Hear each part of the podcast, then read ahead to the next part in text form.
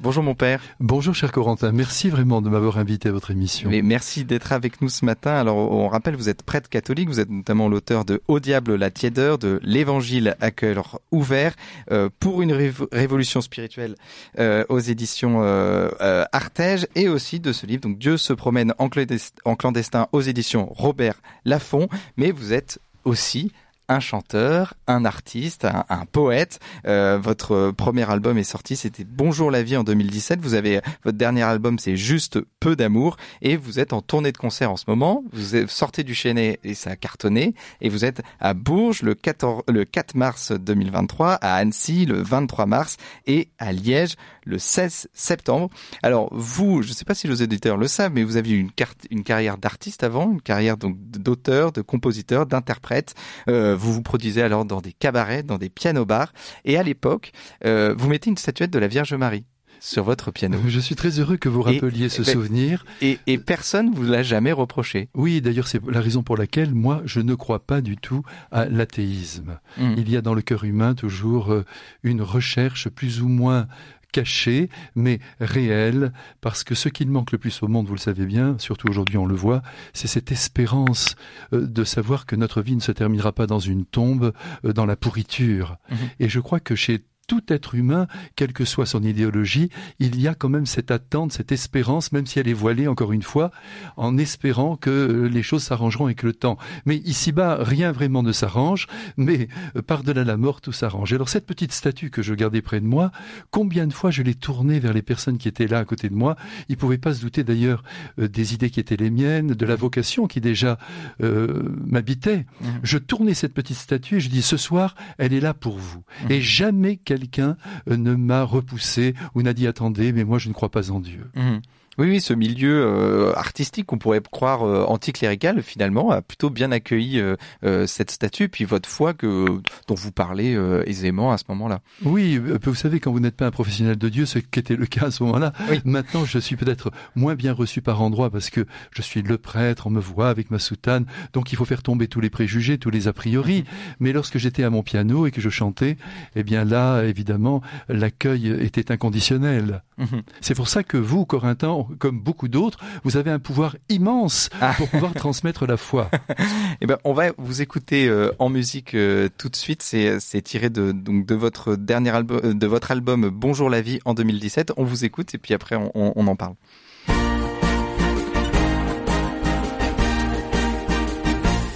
Un petit bonjour par-ci, un petit bonsoir par-là, ce n'est pourtant pas compliqué. Il suffit de sortir de soi et d'ajouter son joli timbre de voix. Un petit bonjour par-ci, un petit bonsoir par-là, c'est à la portée de chacun, du moins de ceux qui sont humains, que de lever les yeux et de saluer bien gentiment les inconnus, les femmes et les enfants. Dans la rue et dans tous les magasins, sous la douche et jusque dans le train, visage éteint et mine effondrée, aux écouteurs tout dans l'ascenseur ou chez le boucher et dans les escaliers. Pas un bonjour monsieur, pas un bonsoir mademoiselle. Et pour madame hors de question de faire du sel.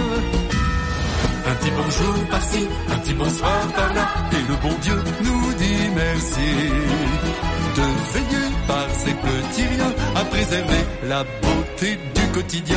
Un petit sourire par-ci, un petit merci par-là, pas d'autre mot à honorer, du moins si l'on veut espérer connaître le bonheur de ne pas trop verser de pleurs et de vivre l'amour jusqu'au bout du parcours. Par là, par-ci, par-ci, par-là, par ici les gars pour le paradis.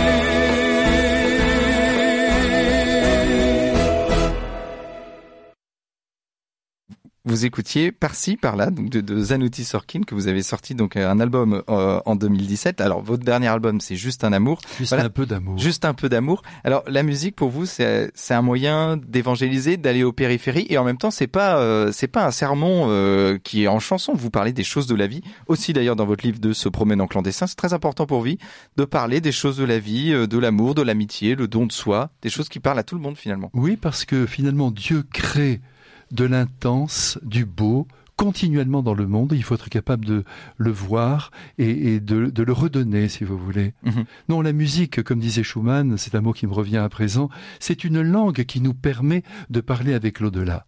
Et c'est vrai, je crois que euh, peut-être que dans l'Église, on se tient trop en dehors de cette dimension artistique. Voyez, oui, le discours est là, l'art, c'est très important, mais très concrètement, qu'est-ce que nous faisons? Et, c'est par l'art quand même que nous parvenons quand même à transformer les personnes. Parce que c'est la communication d'une émotion. Ce ne sont pas les idées qui transforment. Les idées peuvent même diviser, nous le savons bien. Mais c'est davantage l'émotion que l'artiste va réussir à transmettre, à faire passer dans le cœur de celui qui écoute, de celui qui voit. Et c'est ça qui est essentiel. Mais ça suppose aussi que l'artiste mène la même vie que euh, ses contemporains. Mhm. Sinon, ça ne passe pas. Il faut qu'on soit touché, qu'on soit rejoint. Et mhm. c'est pourquoi je crois qu'il est important qu'un prêtre, mais je ne suis pas le seul à faire ça d'ailleurs, mais c'est important qu'un prêtre soit vraiment au milieu de la vie, pour pouvoir en parler. Mmh. Et, vous le dites, hein, ma journée euh, dans votre livre, donc Dieu se promène en clandestin aux éditions Robert Laffont, ma journée est réussie si j'écris quatre lignes, si mon piano s'empare d'un air inattendu, si j'offre un café à, un être euh, esselé, au fond si j'ai créé, devenu prêtre, j'ai changé d'impresario et croyez-moi, je n'ai plus de problème pour les tourner. Oui, tout à fait, oui. Non, mais vous savez, je porte en moi cette volonté de créer. Je suis dans l'obligation intérieure de, de, sortir de moi ce que je porte, et je suis très heureux de pouvoir le communiquer de cette manière-là, mhm. à travers la mélodie. Puis vous savez, Corentin, que de ce côté-là, aussi sur le plan musical, il y a aujourd'hui une hégémonie mais lorsque je dis cela, je mhm. le dis avec beaucoup de respect. Euh, la musique, le rap, euh, euh, toutes, ces musiques qui peut-être par moments n'en sont pas, même s'il y a des bonnes choses au milieu de tout ça, parce qu'on ne peut mm. pas tout jeter comme ça à la poubelle. Mais je suis opposé à cette hégémonie. Il faut aujourd'hui que les mélodies, les textes retentissent de nouveau. Mm-hmm. Vous voyez, d'ailleurs, les enfants ne s'y trompent pas. tout de suite, ils sont emballés dès qu'ils entendent une mélodie qu'ils sont capables de fredonner. Mm-hmm. C'est ça qui est essentiel et c'est ce qui redonne beaucoup de courage à la vie. Mm.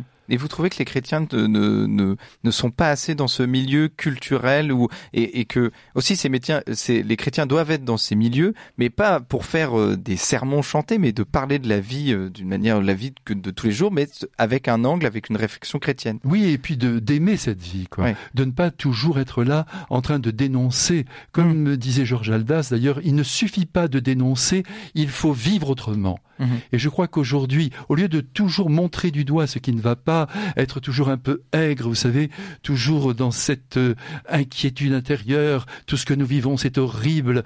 Mais non, mais non, il y a de très belles choses, il faut arriver à les mettre en valeur. Mhm. Et vous, vous les mettez en valeur donc euh, avec votre talent de comédien. Est-ce que vous le dites hein, dans votre livre hein, euh, que que de travail pour nourrir un talent Et vous dites aussi chez un musicien créateur, la sensibilité fait barrage à la méchanceté. En principe. J'espère que c'est le cas pour moi. Mmh. Il faut cultiver son talent de, de, créateur. Il faut le cultiver, mmh. oui, parce que le talent, ben, qu'est-ce que c'est au fond? C'est une aptitude peut-être à, justement à pouvoir euh, révéler euh, par des mots, par une mélodie, euh, ce qui nous paraît essentiel, ce que l'on porte en soi. Mais ce talent, il faut le travailler, quoi. Mmh. C'est peut-être fructifier. Oui, c'est peut-être 60% de ce que l'on a à donner, mais il y a une technique, il y a euh, des données auxquelles il faut faire très attention euh, sur le plan professionnel mm. pour apporter vraiment euh, quelque chose de construit. Mm. Et donc votre talent, vous le cultivez, donc ce talent de, de, de la musique. Hein, donc on, on, le rappelle, vous êtes en tournée de concert euh, au Chénessa à Cartonnet. Vous, êtes, vous êtes à Bourges le 4 mars, à Annecy le 23 mars et à Liège le 16 septembre. Euh, ça cartonne. Et puis vous êtes entouré de vrais professionnels. Ah oui, de grands musiciens. c'est un vrai concert professionnel. Exactement. Mm. Alors là, vraiment, je suis en admiration devant mes six musiciens qui ont accompagné les plus grands. Euh, moi, je suis rien du tout à côté de tous ceux qu'ils ont accompagnés, de Charles Trenet jusqu'à Renaud, en passant par Johnny, tout le monde. Mm. Et vraiment, on passe un moment merveilleux. Et surtout, surtout, toutes les générations s'y retrouvent. Mm. C'est ça qui compte. Parce que vous voyez, même pour les personnes âgées, aujourd'hui, moi, j'ai un grand amour pour elles. Parce que elles sont déphasées sur le plan musical, mais ça va de soi. Elles ouvrent une télévision, elles vont boire un café euh, dans le bar d'à côté, elles n'entendent que de électro. Mhm. Euh, on n'arrive pas à, dilater leur cœur. Il y, a, eu comme une grande coupure.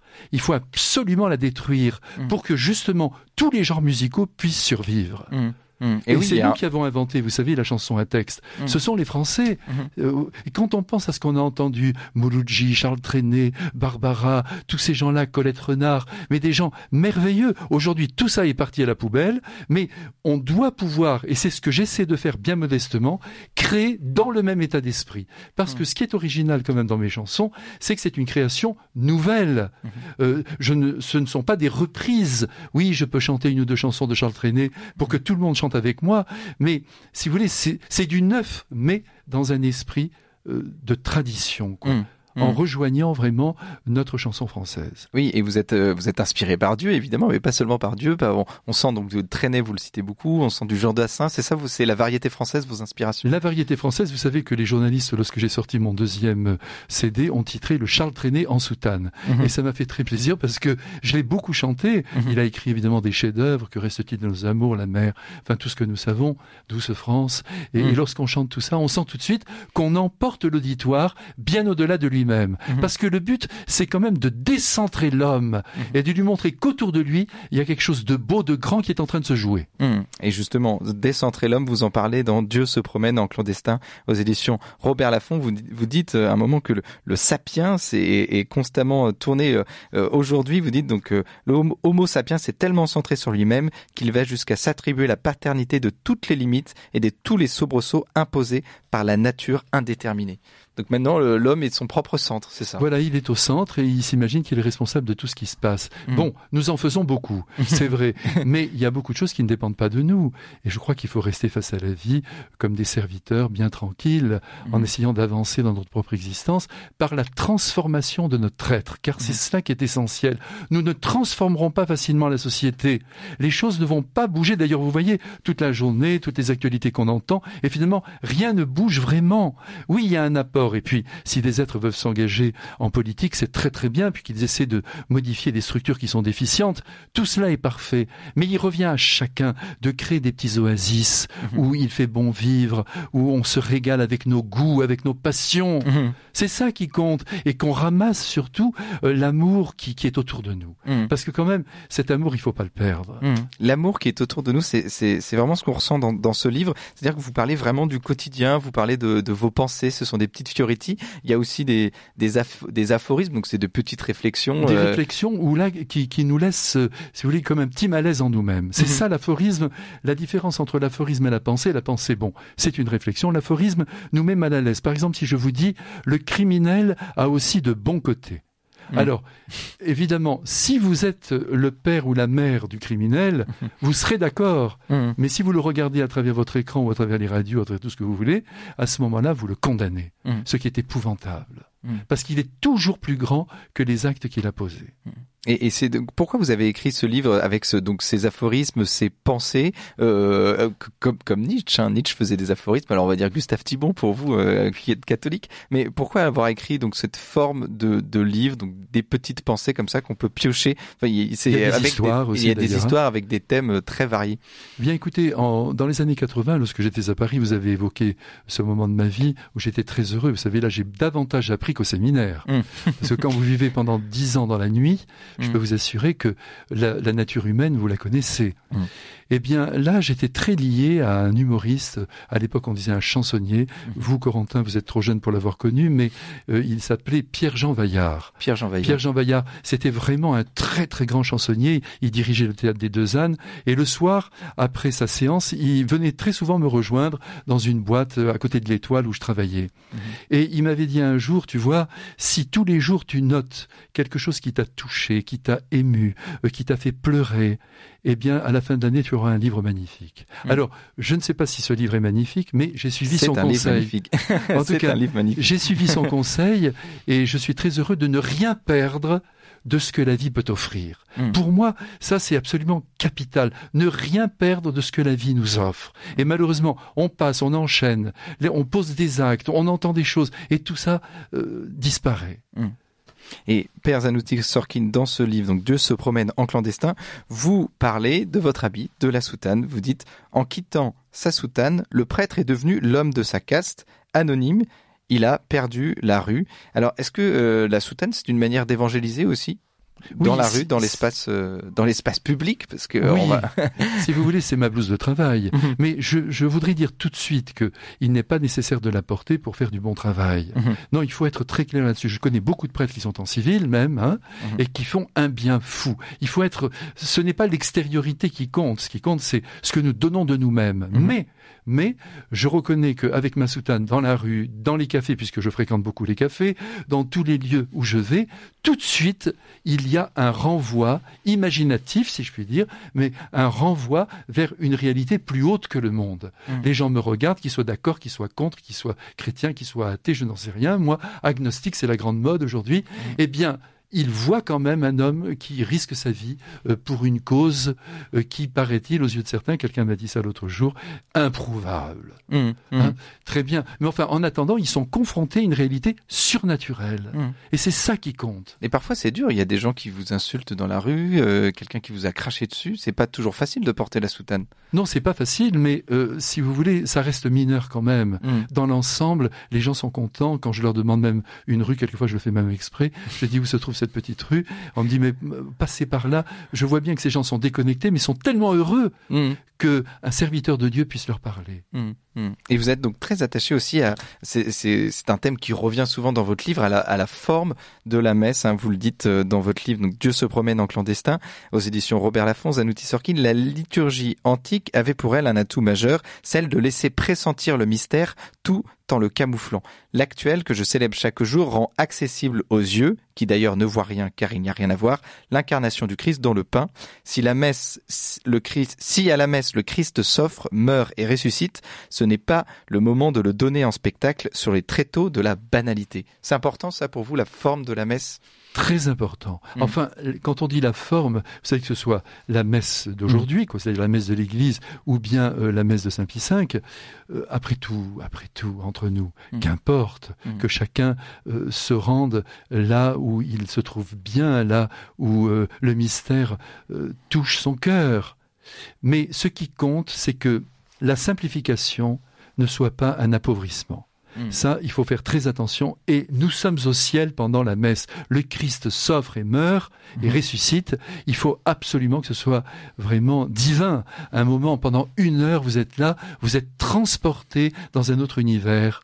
Vous ne perdez rien de votre vie, mais cette vie, vous la confiez à l'éternité. Hmm. Et c'est ça qui compte. Alors dans les deux rites, mais il y en a qu'un. Je ne sais pas comment il faut s'exprimer. Maintenant, on a du mal à comprendre. Avant, il y en avait deux. Maintenant, enfin, deux formes d'un même rite. Bon, bref. En tout cas, ce qui compte, c'est d'adhérer au Christ, sans oublier que l'Eucharistie euh, est là pour nous rappeler que nous devons nous donner. Ceci est mon corps, ceci est mon sang. Je dois, avec mon corps, donc avec le mouvement de ma vie, me donner totalement comme le Christ. Ce n'est pas simplement communier, je communie pour me donner. C'est pas alors c'est pas qu'une question de sensibilité. Donc le Christ est partout. On le reçoit sous cette forme sacramentelle qui est tout à fait extraordinaire. Le Christ a inventé quelque chose de merveilleux, être présent dans toutes les églises du monde jusqu'à la fin des temps, mais c'est c'est quelque chose de féerique. Mm. C'est une idée géniale qu'il a eue là. Mm. Mais à chaque fois nous devons bien comprendre que c'est pas une question de culte. Je reçois le Christ pour vivre comme lui, agir comme lui, penser comme lui. Hum, hum. Et, et, et dans, donc vous, vous êtes attaché à cette forme. Euh, vous êtes aussi, euh, vous êtes un prêcheur d'exception. Hein, voilà, on va le dire tout de même. Et vous et vos messes ont eu un, un succès incroyable lorsque vous étiez à Marseille, encore aujourd'hui. Est-ce que vous pensez aussi que les gens ont besoin de ce retour au sacré, de ce retour à des belles formes de messes? C'est important pour eux? Oui, je crois que aujourd'hui le besoin, il est très simple. D'abord, les êtres ont besoin d'un accueil inconditionnel. Mhm. Ça, c'est un premier plan. Ça, je vous assure que cette dimension humaine de compréhension, d'indulgence, à l'égard euh, de ceux qui viennent nous voir, c'est essentiel. On ne doit rien compliquer. Il faut ensuite une grande simplification pour pouvoir donner les sacrements. Ça, je crois que c'est quand même très important. Quelqu'un veut être baptisé, mais oui, mais c'est merveilleux, c'est la joie de Dieu. Venez. Et je pense qu'il y a des milliers de prêtres qui accueillent magnifiquement. Et à côté de ça, une liturgie transcendantale. Mhm. Une liturgie qui vous transporte.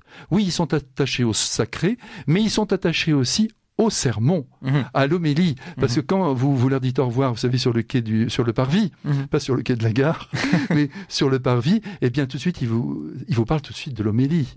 Où ils ont été touchés, ou ils n'ont pas été. Et je me souviens de cet écrivain public qui m'avait dit, si vous me faites pas pleurer, ou si vous me faites pas rire un petit moment, vous avez raté votre coup. et c'est vrai, encore là, vous voyez que l'émotion est au centre de la donation de la vérité. Mm. Il s'agit pas, si vous voulez, moi, euh, je ne veux pas me citer en exemple, parce que c'est très difficile de, de prêcher, on se met dans les bras de Dieu et on avance, mais ce que j'ai toujours voulu, c'est que les êtres qui écoutent, quel que soit leur degré de foi, se disent, ce n'est pas faux ce qu'il dit. Mm. Et à partir de là, l'Esprit Saint fait son travail dans les cœurs. Mmh. Et vous, vous parlez aussi de, de l'Église euh, dans votre livre Dieu se promène en, clandestin, euh, Michel Marizanotti Sorkin. Vous dites l'Église ne doit pas chercher à plaire, mais à ravir dans tous les sens du terme. Alors justement, est-ce que l'Église n'a pas réussi, n'a pas voulu trop plaire et finalement n'arrive plus à ravir aujourd'hui? Je ne sais pas. C'est très difficile de vous répondre, mhm. mais je pense que euh, il s'agit pour nous quand même de d'attirer quand même. Hein. Mhm. Mhm. L'Église euh, transporte à, la fois la vérité du Christ, c'est-à-dire l'Évangile, mais aussi la grâce, et, et, ça doit être un cadeau merveilleux et les gens doivent le ressentir comme tel. Donc il s'agit en effet de ravir, d'emporter sans rien imposer. Il faut faire très attention à ça et dans le même mouvement de créer vraiment chez la personne un attrait. Hmm. Justement, aujourd'hui, il me semble que le grand danger, c'est euh, la perte de la médiation humaine. Hmm. C'est-à-dire que on s'inquiète toujours quand un prêtre euh, remplit les églises, on s'inquiète quand quelqu'un fait quelque chose d'un peu original, on, s'inquiète toujours, on dit oh, comme si Dieu allait se manifester, vous voyez, comme s'il allait tomber comme ça du ciel dans la conscience humaine. Or, toute l'histoire de l'Église est façonnée sur des médiations humaines fortes. Hmm. Mais voyez, moi-même, je vais vous prendre un petit exemple de rien du tout. Euh, si le, commerçant chez lequel je vais n'est pas sympathique, même s'il fait des prix, même si c'est parfait, je n'y retourne pas. Hmm. Pourquoi? Parce que cette personne ne m'attire pas. Hmm. On a beau dire c'est Jésus, c'est Jésus, c'est Jésus. Non, mais Jésus s'est incarné. Donc cette incarnation oblige le prêtre à à être le Christ. Moi, je n'ai mm. pas peur de vous le dire, pas seulement à l'autel, mais dans la vie. Mm. Alors, si son but, c'est simplement de donner la vérité en se disant qu'elle passe ou qu'elle passe pas, c'est pas grave, j'ai dit la vérité, nous nous égarons. Mm. Vous savez que le Christ, et ça c'est quand même quelque chose qui me, qui, me touche profondément, il est dit clairement dans l'Évangile que les pécheurs, les, les prostituées, venaient vers lui, rechercher sa présence. Ce n'est même pas lui qui allait les chercher. Oui, la brebis égarée celle qui est complètement paumée, qui sait plus où, où se trouve l'amour, le bonheur, très bien. Mais c'est ces êtres-là qui se sentent bien. Pourquoi? Parce qu'il y a chez lui une absence de jugement. Hmm. Tout simplement, ils sentent une onde d'amour qui les remet debout. C'est l'amour qui remet debout. Ce n'est pas euh, la, la, la, dureté de cœur. Hmm. Hmm. Tout à fait. Et, vous, expliquez aussi dans votre livre, je le rappelle le, titre, hein, Dieu se promène en clandestin aux éditions Robert Laffont. Vous parlez de l'éducation. C'est très important pour vous. Vous dites éduquer, éduquer le maître mot, mais comme il n'y a plus de maître, le mot disparaît dans les faits. Alors c'est drôle parce que, enfin c'est drôle, c'est terrible évidemment. On, va. Euh, vous avez vu donc cette professeure d'espagnol qui a été assassinée à, à Saint-Jean-de-Luz euh, dans un collège dans un collège lycée euh, catholique. Euh, aujourd'hui, la jeunesse n'est plus, plus vraiment éduquée, a du mal à avoir des maîtres, a, a, du mal à avoir des repères. On passe aussi aux réseaux sociaux, aux influenceurs. Moi, je, ma mère me disait euh, évite de te faire influencer. Aujourd'hui, ce sont les, les nouveaux maîtres, les nouvelles idoles. Est-ce qu'il y a, y a un problème de modèle aussi dans notre jeunesse qu'il faut éduquer? Puis même notre jeunesse, je dis ça, mais, mais tout le monde en fait. En oui, réalité. mais vous savez, la jeunesse, d'abord, c'est très difficile de généraliser, hein, mmh. parce qu'il y a une jeunesse qui mmh. est merveilleuse y compris dans les cités. Il y a des mm. jeunes qui sont capables d'une très très grande générosité, d'une très grande bonté, qui ont vraiment le sens des autres. Il faut faire très très attention. Mm-hmm. Mais il est très certain d'abord qu'aujourd'hui on insiste beaucoup sur ce que l'on appelle l'emprise mm-hmm. et on se méfie de cela sans vraiment aller à la source. Par exemple, vous avez évoqué les réseaux sociaux, où là, ils exercent une véritable emprise, mm. hein, bien sûr. Mais le problème de la jeunesse, c'est que euh, c'est le problème de la famille. Mm. Parce que le premier modèle, c'est euh, le père et la mère. Mm.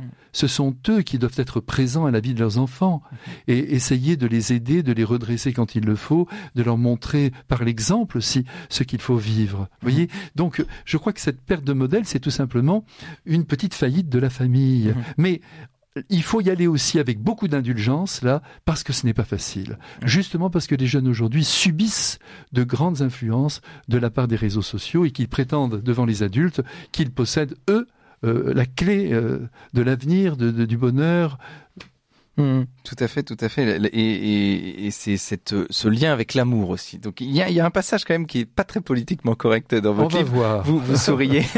Je crois que vous le connaissez. C'est notamment sur les relations hommes-femmes. Vous dites les femmes cherchent, comme toutes les femelles, un mâle protecteur, et les hommes cherchent, comme tous les mâles, une femelle à protéger qui n'a besoin de personne témoigne d'une humanité incomplète.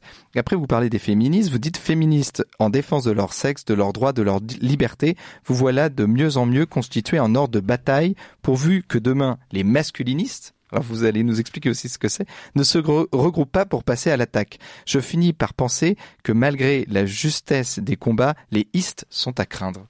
Oui, la justesse des combats. Il y a des combats qui sont absolument nécessaires. Mhm. Mais je vais vous dire, moi, je place la femme au sommet de la création. Mhm. D'ailleurs, c'est la dernière qui a été créée, c'est la petite dernière, c'est un chef-d'œuvre, c'est la dernière œuvre de Dieu quand on regarde de près. Même si Dieu crée continuellement le monde, il faut jamais oublier ça. Mais euh, la femme, donc, c'est à la fois un être sublime, d'une sensibilité extrême, je vous apprends mhm. rien, hein, vous le voyez bien autour de vous, euh, et donc en même temps très fragile. Mhm.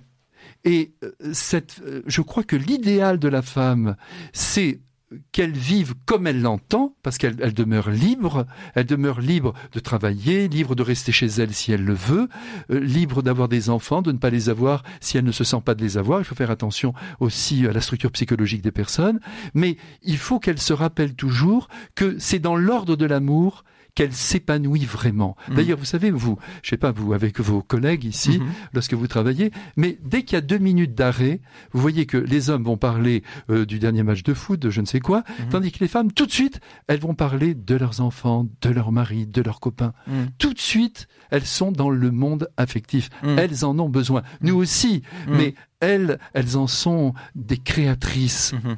Elles protègent toujours l'amour. Mm. Elles sont, ce sont comme des, des, conservatrices. Moi, je vous le dis très mm. simplement, c'est pas des révolutionnaires les femmes. D'ailleurs, c'est pour ça que ce sont elles qui portent les enfants. Elles les protègent. Le mari dit on va, on va, on va déménager. Elle dit attends mon chéri, est-ce que tu es bien sûr que c'est le moment? Elles sont là. Elles veillent sur l'humanité tout entière. Et c'est pourquoi, si elles se rangent en ordre de bataille contre les hommes, elles sont à côté, je crois, de leur vocation fondamentale. Mmh. Quant aux masculinistes, ils risquent en effet de se regrouper. Vous savez que malheureusement, malheureusement, dans les périodes de crise, on sait que les hommes se rassemblent. Mmh.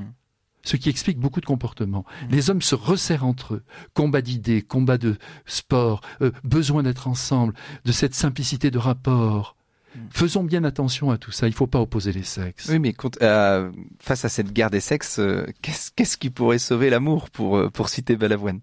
Oui, qu'est-ce qui pourrait sauver l'amour? Bah, Ce qui sauve l'amour, c'est de prendre conscience de ce que chacun est hmm. et doit être. Mais encore une fois, si vous voulez, cette question d'égalité, l'égalité entre les sexes, non, non, je ne suis pas favorable.